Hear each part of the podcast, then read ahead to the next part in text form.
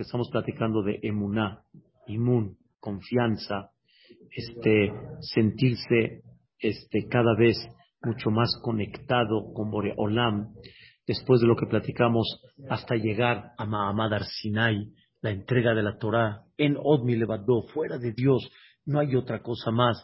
Y como explicamos ayer, es lo que nos han transmitido, aunque no estuvimos allá, aunque de alguna manera no tenemos para nada una idea de lo que vieron ellos allá, pero sin embargo, generación tras generación han transmitido esta este, revelación abierta, pesa, Shavuot, ¿sí? Y Boreolam, el fundamento es nada a escondidas, nada, testimonios en una forma muy clara. Y sobre eso estamos basados hasta el día de hoy, ¿sí? Y somos la, la, digamos, la esposa de Boreolam, que es el Shira Shirin, el poema de amor y de cariño entre el marido y la mujer, somos la esposa de Boreolam en la cual vamos a cuidarlo, vamos a protegerlo, vamos a enaltecerlo, así como la esposa su anhelo vive realmente para formar ¿sí? la casa con el marido, pero está la casa encargada con ella, de la misma manera Boreolam con el Am Israel. Por eso está escrito, ayer no lo dije, Shema Beni Musar Abija. ¿Conocen el, el versículo en Mishle? Es un, es un versículo que el Ramban en su epístola así comienza, pero como dice, Shema Beni, escucha hijo mío el musar de tu papá. O sea, tu papá te está dando, aunque son cosas duras para ti, que tú dices sí, el papá dice no, tú dices no, el papá dice sí, eso es musar. Escúchalo, presta la atención. ¿Quién es, ¿Quién es el papá? La explicación literal se entiende. Papá es Oreolam. Oreolam. ¿Cómo termina el versículo? Ve altitosh y no abandones la Torah de tu mamá. Ah, caray. ¿Cómo que no abandones la Torah de tu mamá? ¿Quién es la mamá? La epístola dice, obviamente siempre acuérdate que Mishle, Mishle es el, el eh, Mishle es el, proverbio, ¿ok? Pero siempre viene con, un, con una moraleja, ¿sí? Entonces, en el proverbio dice, escucha, hijo mío, el musar de tu papá y no abandones la Torah de tu mamá. La explicación literal se entiende, el papá es un poco más duro y no abandones la Torah que tu mamá te enseña día a día, porque la mamá es la que está por encima con los hijos, aséate, límpiate, haz, etcétera, ¿ok? Pero ese es el proverbio, pero ¿a quién se refiere realmente? Shema Beni, escucha, hijo mío, musar, abija. Cuando Boreolán te manda cosas difíciles y de repente te manda tu musar y surim, contratiempos, escúchalo, presta atención y no abandones la Torah de tu mamá. ¿Quién es tu mamá? Dice el comentarista Rashi, Elu Talmideh Jajamim. Son los Talmideh Jajamim. Haz de cuenta como que los Talmideh Jajamim, los grandes Jajamim, son la mamá que están al lado del papá cuidando a sus hijos para que de alguna manera, yo lo manifesté general en todo Am Israel, pero aquí se refiere a la mamá, en este caso a los grandes jajamim, que no, aquí está, que no se, que no, que, que, que no abandones lo que los jajamim te quieren dar la línea, lo que te quieren enseñar. Hay un, este, hay un, hay un versículo que es el tema que quiero destacar el día de hoy, en el libro de Devarim, en Perashat Hanan. Hay un versículo así muy, muy interesante, la verdad, y, y vamos a ver una enseñanza impactante en lo que representa Pesach. Vean qué increíble. En el día de mañana, si te va a preguntar tu hijo, todo el libro de Devarim es una preparación al pueblo de Israel para cuando entren a Eretz Israel. Moshe está hablando su último día, para cuando entren a Eretz Israel, ¿qué puede llegar a pasar? ¿Qué puede llegar a suceder? Por ejemplo, vas a empezar a construir, vas a empezar a sembrar, vas a empezar a cosechar. No te olvides de Dios. No te olvides que te mantuvo en el desierto. No sientas que tú eres el que, el que das los resultados. Entonces Moshe Rabbenu dice, en el día de mañana cuando te pregunte tu hijo,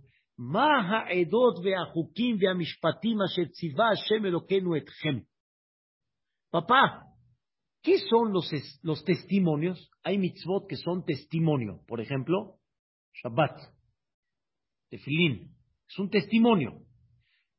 Hukim, estatutos como carne y leche, como eh, Shatnez, lana y lino. Mishpatim, leyes. Le pregunta el niño, ¿qué son los testimonios, estatutos, leyes que Dios les ordenó a ustedes? Esta pregunta la, recordamos en la Agadá de Pesach. Esta es la pregunta del Jajam. Jajam, Omer. El Jajam que dice, ya la canto en, en, en el Halevi, después me la enseña en, en, en turquino. Ma ha'edot ve'ahukim ve'amishpatim Asher tziva Hashem Elokeinu etchem. Áfate morlo, ya es la contestación de la Agadá. Pero realmente la Torah explica y dice, ¿y qué le vas a contestar a tu hijo? De Amartale Binja, le vas a contestar, Abadimainu le de Mitzrayim. Fuimos esclavos de Faro a Mitzrayim. Y Dios nos sacó con mano fuerte. Mano fuerte significa a la fuerza.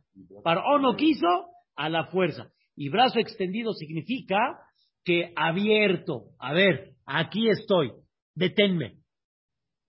Pero la Torah no dice la Torah más dice Hazaká. Baiten Hashem ototum ofetim gedolim.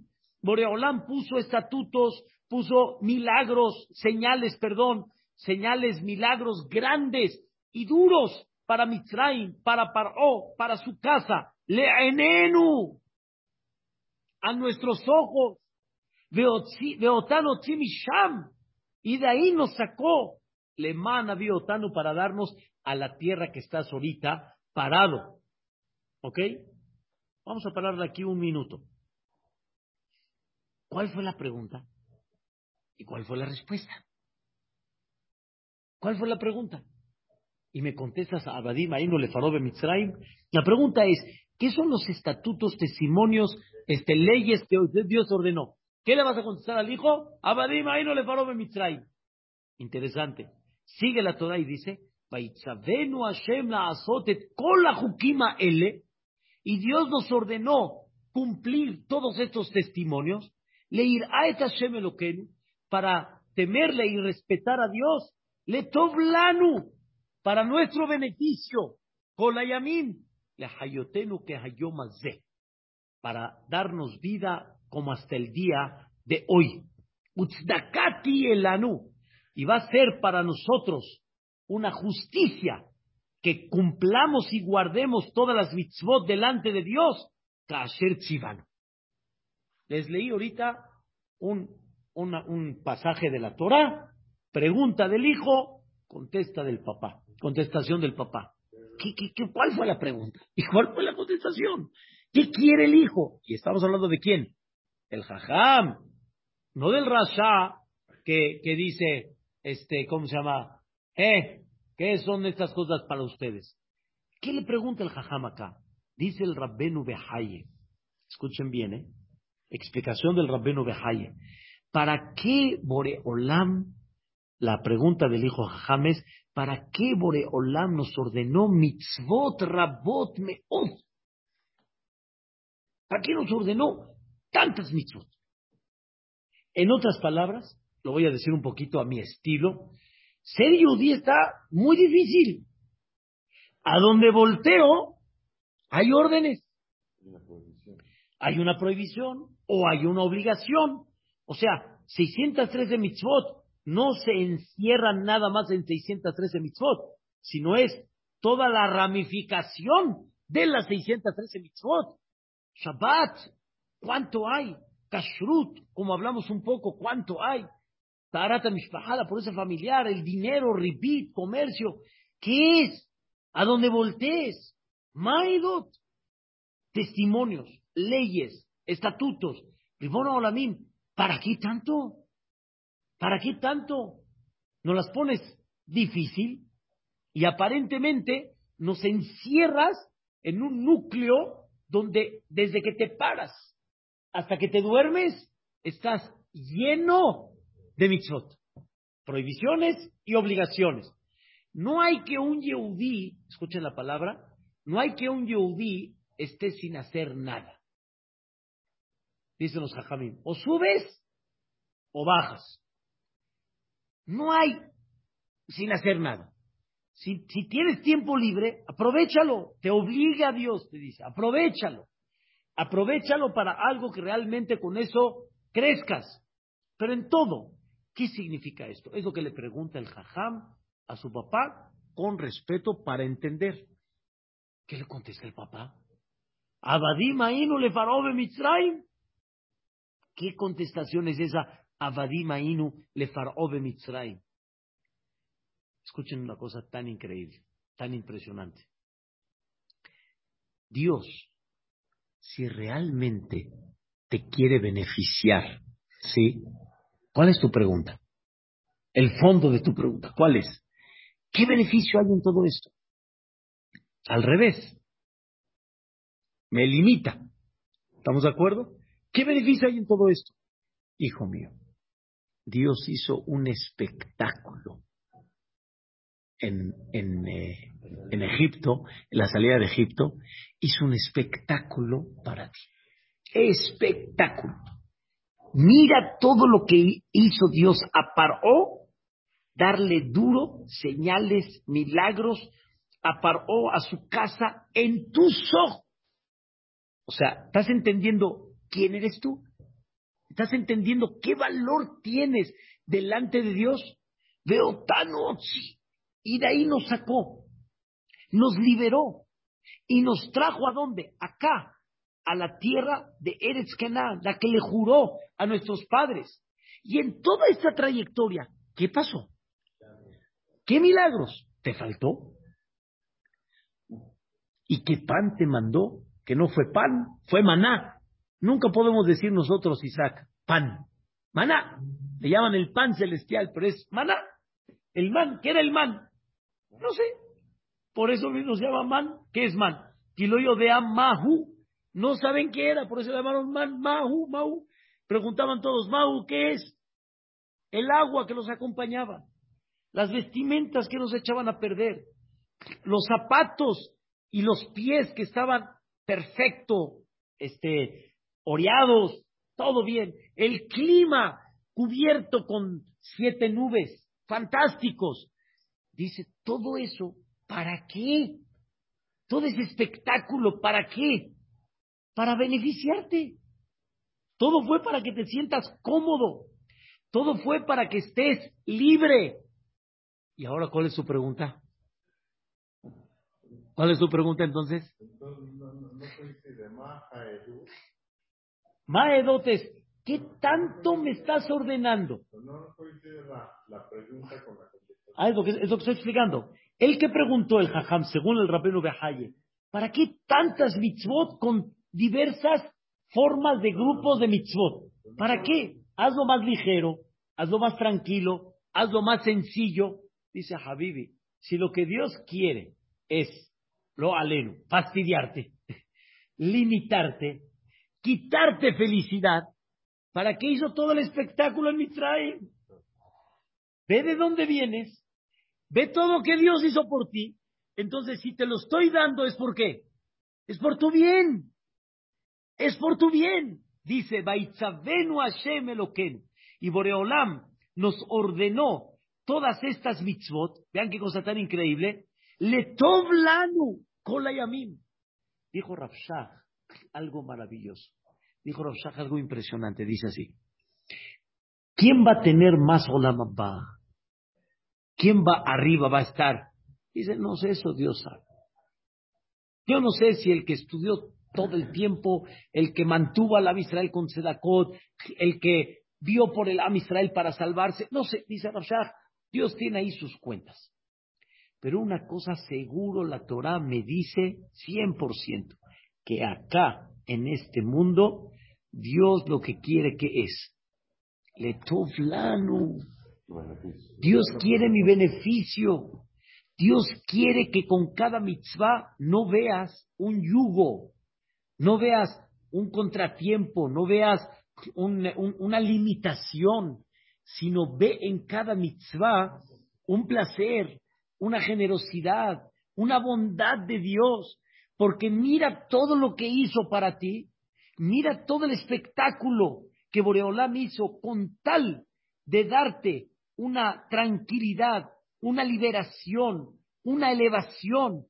Y me dices tú, ¿cómo me ordenas todo esto? Ya ni piensas que lo que quiero es, es como aquel padre que le da a su hijo, qué comida, qué vestimenta, qué casa, qué cuarto, qué reloj, qué teléfono. Y el papá está detrás de él, que estudie y tareas y exámenes y carrera. Y papá, déjame en paz. Déjame en paz. ¿Por qué no me dejas libre? Ya ni el hijo no está entendiendo que lo que el papá está haciendo con el que es, le toblo, es para su bondad, es para bien para él. Todo el secreto de la festividad de Pesach, el fondo de la festividad de Pesach, es que la persona empieza a comprender que todas las los beneficios que Dios hizo con nosotros al salir de Mitzray, la partida del mar, la estadía en el desierto, Matán Torah, la conquista de Eretz Israel, como estamos estudiando ahorita en el libro de Yoshua, que entienda cómo Dios, mira lo que estoy haciendo por ti, y más que eso, no veo Yevenu, mira cómo se vengó del enemigo en forma precisa, le mala minateba, por encima de, la naturaleza. Entonces, seguro que lo que Dios te ordenó no es de alguna manera para limitarte y para que vivas diferente a todos y para que no vivas libre como todos y para que no comas como todos y para que no. No, le lano cola y a mí. Le lano en este mundo y con más razón en dónde? En Olama va. Entonces, ¿qué quiere el papá contestarle al hijo? Dice mi vida, nada más entender cuánto ataratato le debemos de tener a Dios y el beneficio que nos da en cada mitzvah. Ahora les pregunto, cuando cumplen una mitzvah y dicen una braja, normalmente en el, en el cumplimiento de una mitzvah, ¿qué braja decimos? Asher kideshanu No decimos nada más, gracias, eh, perdón, eh, tú eres la fuente de bendición y nos diste esta mitzvah, nos ordenaste esta mitzvah. No, decimos, nos santificaste con la mitzvah y nos ordenaste. ¿La mitzvah qué es? Kedusha. Es una santificación. La mitzvah santifica la persona.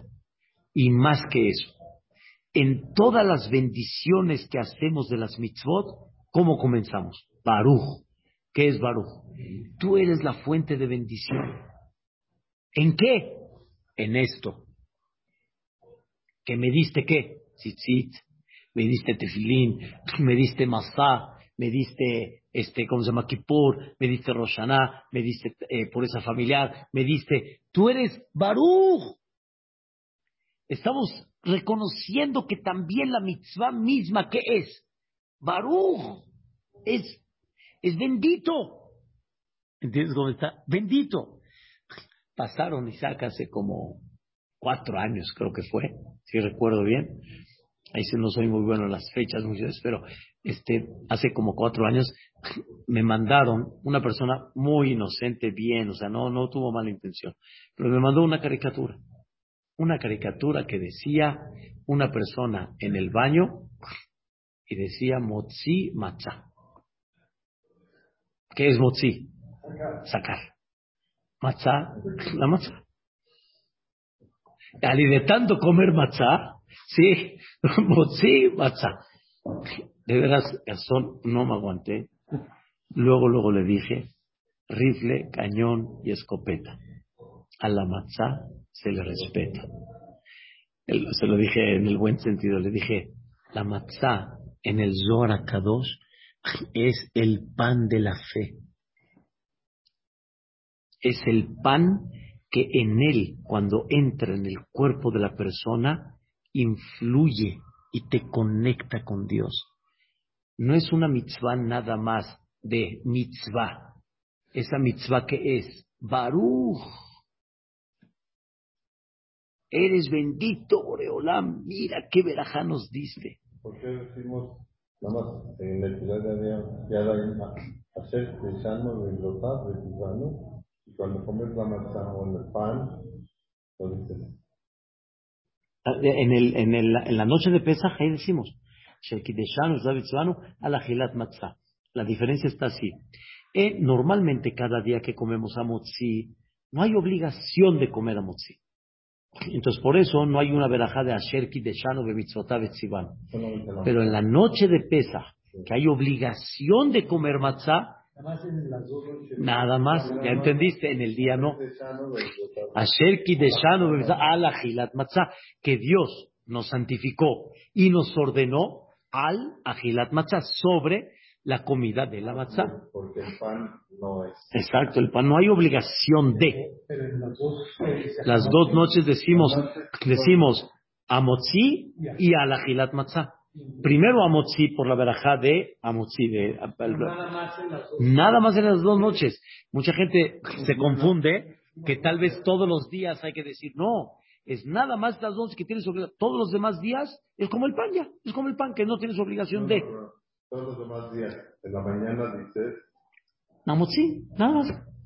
No, nada, nada, nada, ¿Por qué? Porque no hay obligación de comer matzah. No, no, no. En Yom Tov. En Yom Tov sí, igual, no decimos. Nada más vamos sin la Nada más. No, no, no, no. Nada más sí. A ver, para, para no confundirse. Ah, la matzá, toda la semana es el pan. Entonces, la matzá, decimos por ella amotzi. ¿Ok? O sea, cada vez que vayas a comer matzá, decimos amotzi. Pero nada más, las primeras dos noches, decimos a la gilat matzá porque en esa noche tenemos obligación de comer un kazay de matzá. Un kazay de matzá, principalmente. ¿Por qué comemos tres más? Hay un tema. Pero principalmente un kazay. Y por eso comemos ese kazay, lo comemos solo. Que no lo comas con nada, reclinado, solo, etcétera, es obligación. Entonces, aquí tengo una obligación de la Torah, Sherkideshanu, ¿sí? De mitzvotah betzivanu, a la gilat matzá.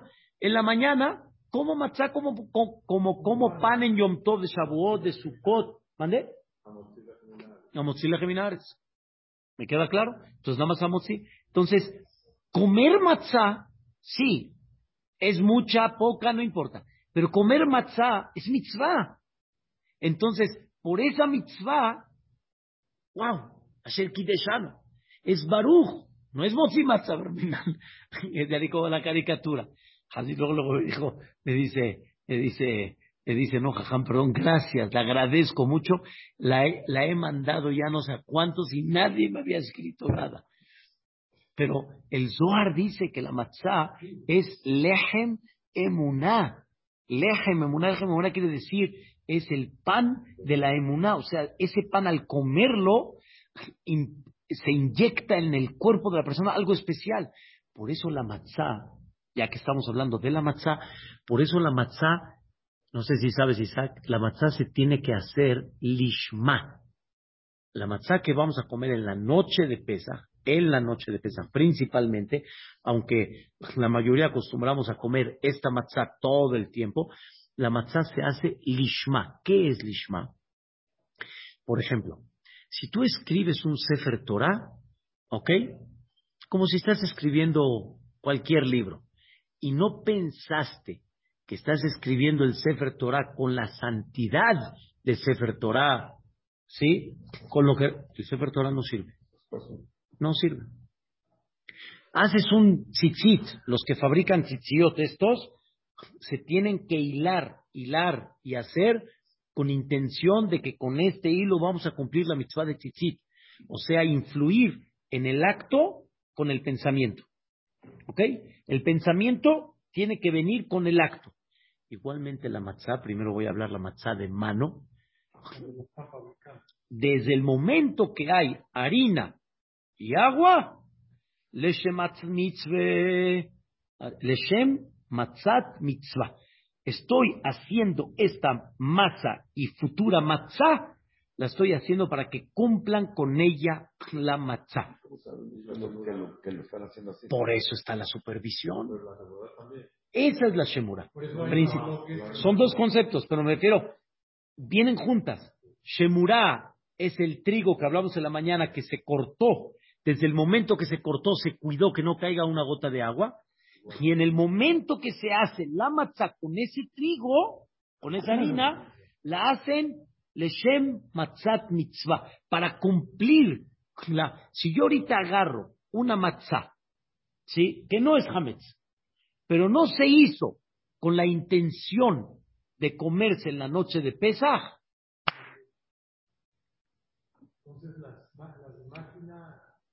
Oh, muy bien. Ahora ya empezaste a, a, a, a, como que a captar algo increíble.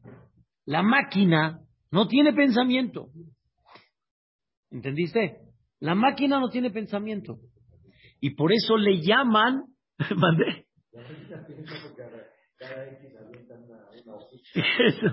La máquina no piensa. Entonces, por eso a la máquina no puedes decirle que piense de alguna manera. Pero sin embargo, los poskim, los grandes jajamín dijeron que ya que desde, desde que comienzas a aprender la máquina, haces Shem Mitzvah, también se considera que lo principal que es que estés todo el tiempo consciente que con esta matzah vas a cumplir la mitzvah y que no se fermente, etcétera.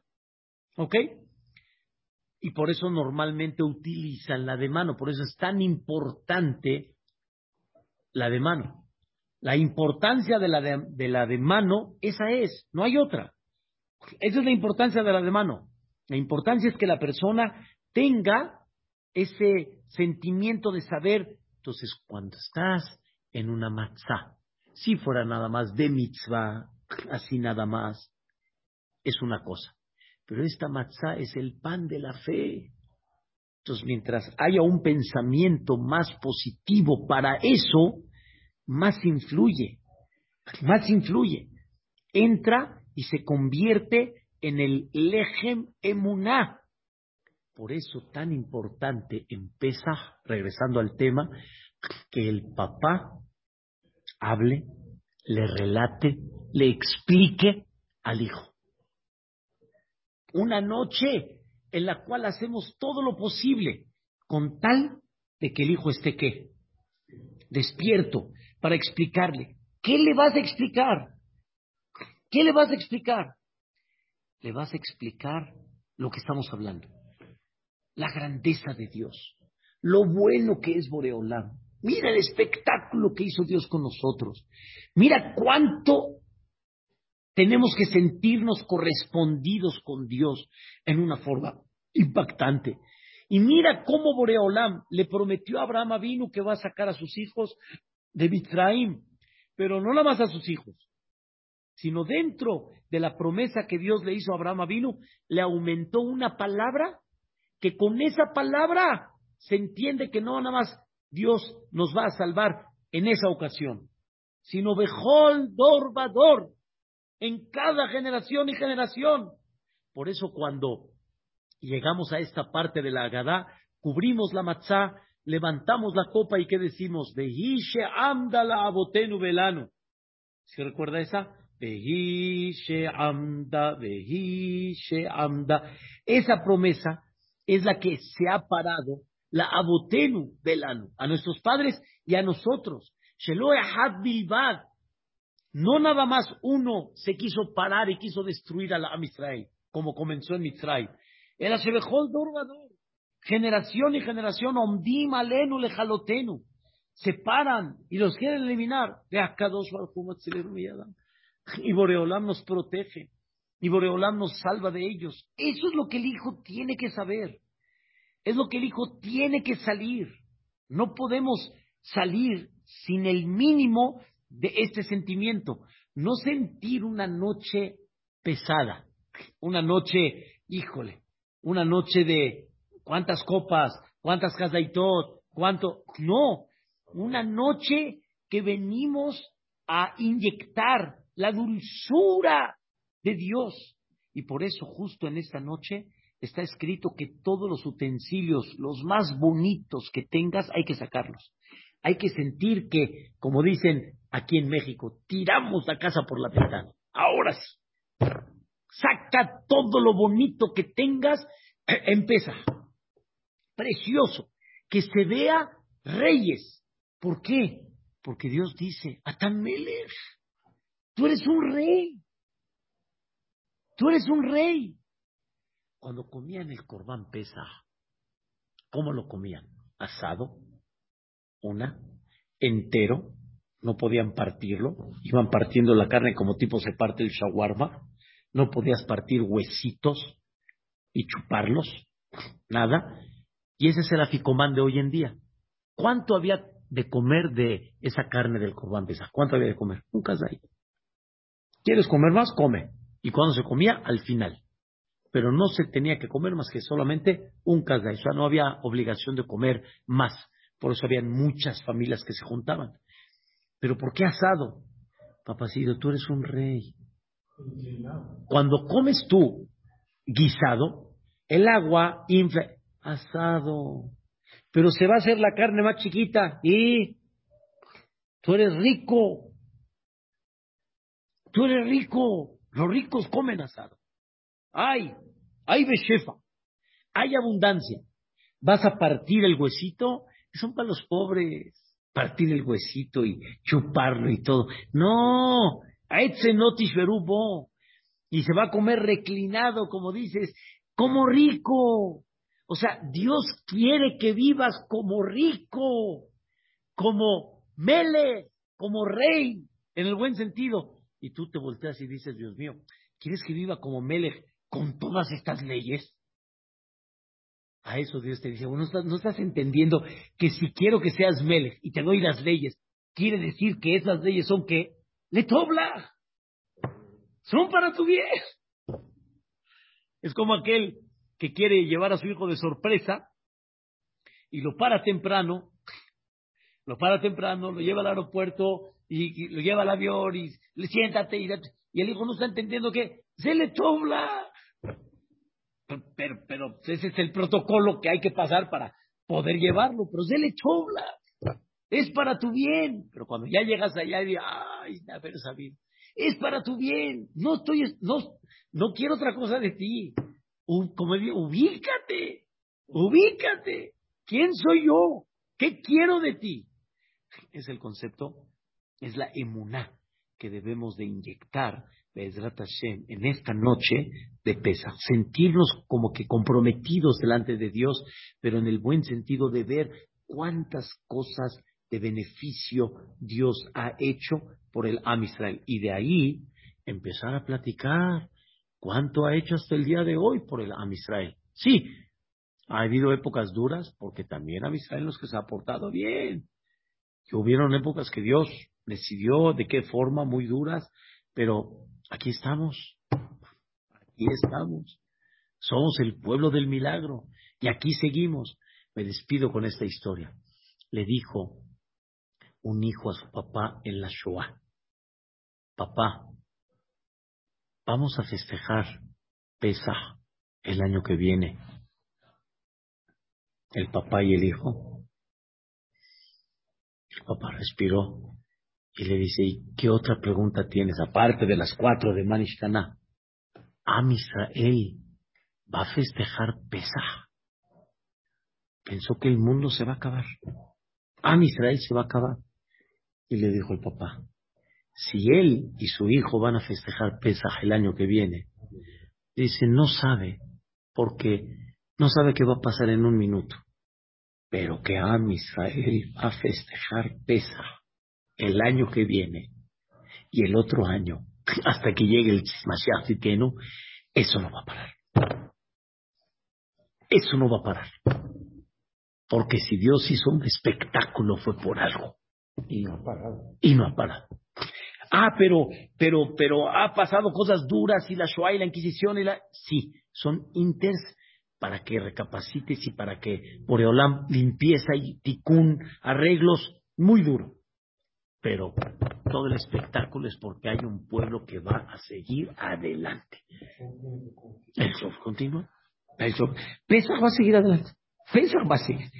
Pesach no va a acabar. Ni Sukkot, ni, ni Shavuot. Ni... Pesach continúa. Es la, la fiesta que va. Y con esta fiesta es el tema que vamos a hablar desde mañana, Pero es el punto de hoy. No terminará. Amén, ve amén.